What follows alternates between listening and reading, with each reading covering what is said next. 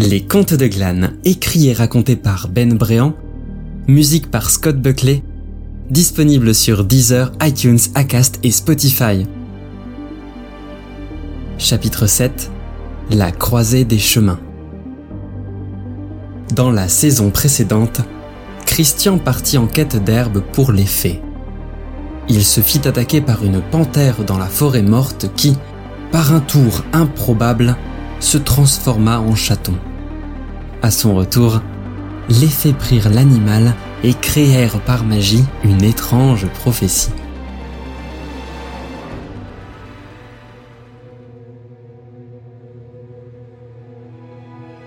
Le chaton s'était installé sur les canapés en patchwork alors que les trois fées et Christian s'étaient assis autour de la table.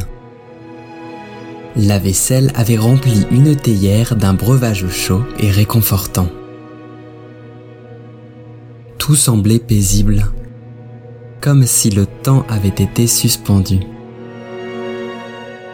Christian, lui, ne comprenait pas tout. Les fées semblaient pourtant avoir été renversées par une vague de joie et d'excitation. Mais là, c'était le calme qui régnait dans le petit salon. Les parchemins et le vrac d'encre avaient été poussés dans un coin et tous sirotaient leur petite tasse. Le petit bout de parchemin négligemment posé devant eux. Ce n'était pas comme si la prophétie pouvait vraiment aider à venir à bout de la corruption de la forêt morte. Christian reprit la parole. Je suis vraiment navré, mais je ne pense pas avoir vraiment tout bien compris. Pose tes questions, nous t'y répondrons. Répondit calmement tes devoirs. Donc, vous avez extrait la magie corrompue du chaton, et avec ça, vous avez trouvé un moyen de mettre un terme à la forêt morte? C'est ça, dit tes devoirs. Mais du coup, pourquoi il est illisible, ce parchemin? Christian avait fait mouche. Les écritures et les schémas qui remplissaient le parchemin étaient tout à fait illisibles. Déjà, les caractères étaient si petits qu'on aurait dit de véritables pattes de mouche. Et ensuite, tes devoirs avaient eu apparemment le bon goût d'écrire ça dans un langage perdu qu'aucun homme de ce royaume ne comprenait. Euh, ce n'est pas de ma faute. Se défendit tes devoirs. La magie que j'ai utilisée était très ancienne. La prophétie s'est écrite toute seule. En réalité, aucune de nous n'a réellement idée de ce qu'elle dit. C'est vrai, Continua Télacé. Ah, nous trois, nous avons reconnu vaguement quelques signes.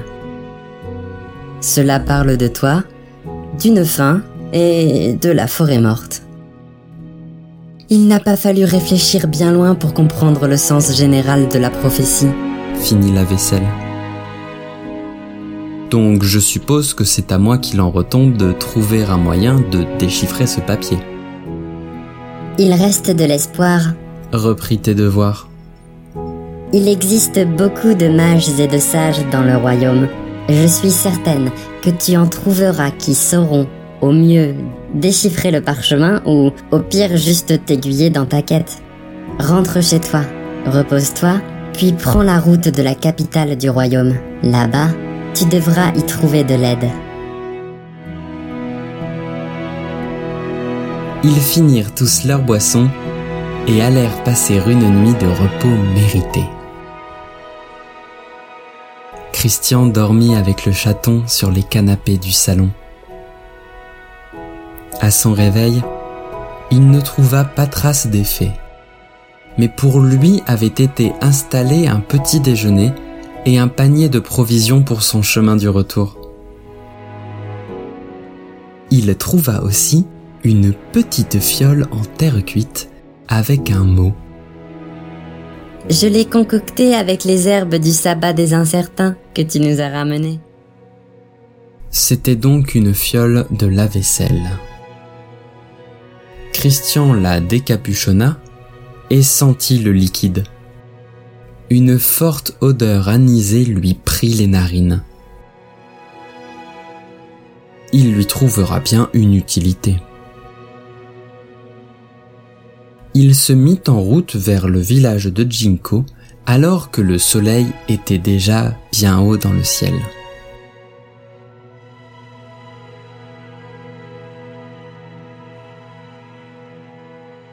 De retour au village, Christian ne fit rien de bien intéressant.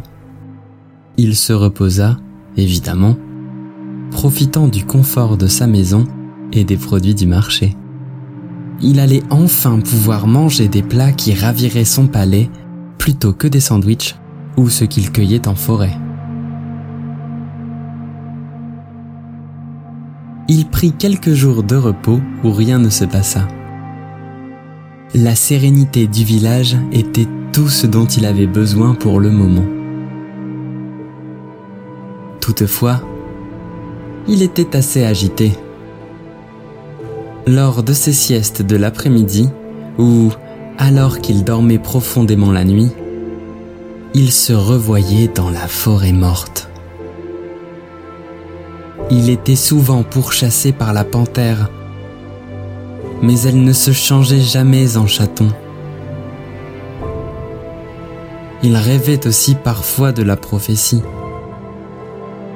Il ne trouvait aucun moyen de la traduire et la mauvaise magie de la forêt morte dévorait le royaume et ses habitants.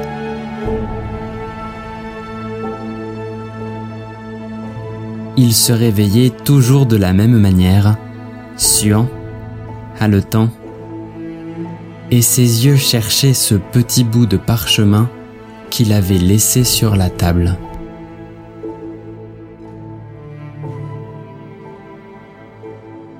Alexandre, son ami, alla le visiter de nombreuses fois depuis son retour. Il ne s'inquiétait pas, non. Même s'il avait à de nombreuses reprises exprimé ses doutes concernant les faits, il avait tenu sa langue quand il avait vu le parchemin. Wow avait-il dit. Les faits t'ont fait confiance avec une telle relique? Impressionnant. Eh ben, il faut que tu ailles la faire traduire, hein? Qu'attends-tu? Christian lui-même ne savait pas ce qu'il attendait. Un bonjour, peut-être? Ce bonjour prit la forme d'un lundi soir. Alexandre était venu prendre le dîner chez lui. Je veux partir, avait-il dit. Sa femme était partie soutenir sa famille dans les montagnes au nord et le travail d'Alexandre était arrêté pour la saison. Hé, faudrait que tu viennes avec moi. Avec toi Je dois chercher un traducteur pour une langue perdue, pas prendre des vacances. Eh, mais ça tombe bien, je pense me rendre vers la capitale de toute façon. Et, et je crois bien me souvenir de quelques histoires que ma mère me racontait qui pourraient t'intéresser. Oh, tu ne vas pas me faire croire que les aventures du petit renard vont nous servir à quelque chose. Eh ben si, justement. Tu te rappelles où elle se passait? Oh, vaguement, oui. C'était dans l'ouest, non? Oui, il vivait dans la plaine du port avec ses amis. Et dans cette plaine, il parlait de cette tour étrange qui surveillait jadis les petites frontières du royaume. Et tu penses qu'elle existe encore, cette tour? Mieux, je pense qu'elle est toujours d'actualité. J'ai fait des recherches et, apparemment, ils y archivé plein de savoirs du temps jadis. Je suis sûr qu'on y trouvera des indices sur ton parchemin antique là. Christian était dubitatif. Mais il devait bien démarrer quelque part. Au pire, la plaine du port était juste à côté de la capitale. S'il n'y trouvait rien, il pourrait toujours retomber sur leurs pattes en suivant les conseils des mages de la cour. Hmm, c'est d'accord, dit Christian. Nous partirons demain matin, après le marché. Oh, parfait Nous marcherons vers l'ouest en suivant la grande route. J'ai entendu parler d'une auberge à la sortie de la forêt qui prépare d'excellents ragoûts le soir. Ils finirent leur repas, se serrèrent la main et partirent se coucher.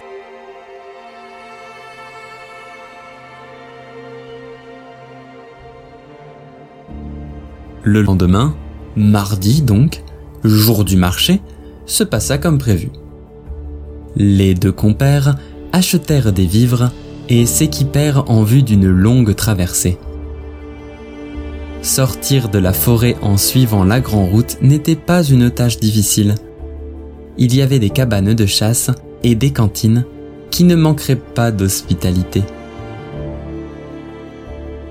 Ils firent halte le soir chez Martha la Manchot, une ancienne bûcheronne qui, après un douloureux accident, décida d'ouvrir une petite cuisine sur la route pour accommoder les marchands. Ils passèrent la nuit d'après à l'étape de Socat, où on leur avait servi des crêpes. La dernière nuit, ils la passèrent chez l'habitant, à boire du vin chaud, accompagnés de trois autres voyageurs qui allaient vers Jinko. Ils passèrent un doux moment à parler de l'histoire du royaume.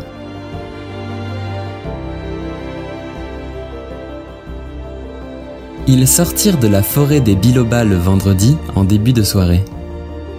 La route allait bientôt réaliser un croisement, continuant vers la capitale à l'ouest, les montagnes au nord, ou tombant en ruine vers le sud. Christian regarda la route du sud avec un certain intérêt. Elle amenait au sabbat des incertains. La route avait été bâtie dans l'espoir de relier le royaume aux sorcières mais la corruption et les dangers de la forêt avaient rendu la tâche impossible. Au croisement, cependant, un autre point intéressa nos deux compères. L'auberge de la croisée. C'était un corps de ferme fait surtout de bois sombre. On entrait par une arche pierreuse qui donnait directement dans la cour. Les écuries étaient pleines de chevaux, et du corps de l'auberge s'échappait une musique et des chants. Oh, parfait quitte Alexandre. On aura de la nourriture, du sommeil et de l'amusement. Ils poussèrent la porte de l'auberge et l'odeur d'un ragoût chaud emplit leurs narines. Devant eux, sur une petite estrade, une bardesse était assise et chantait une légende en jouant de la lyre. L'aventure continuera dans le chapitre 8 des Contes de Glane intitulé La Bardesse.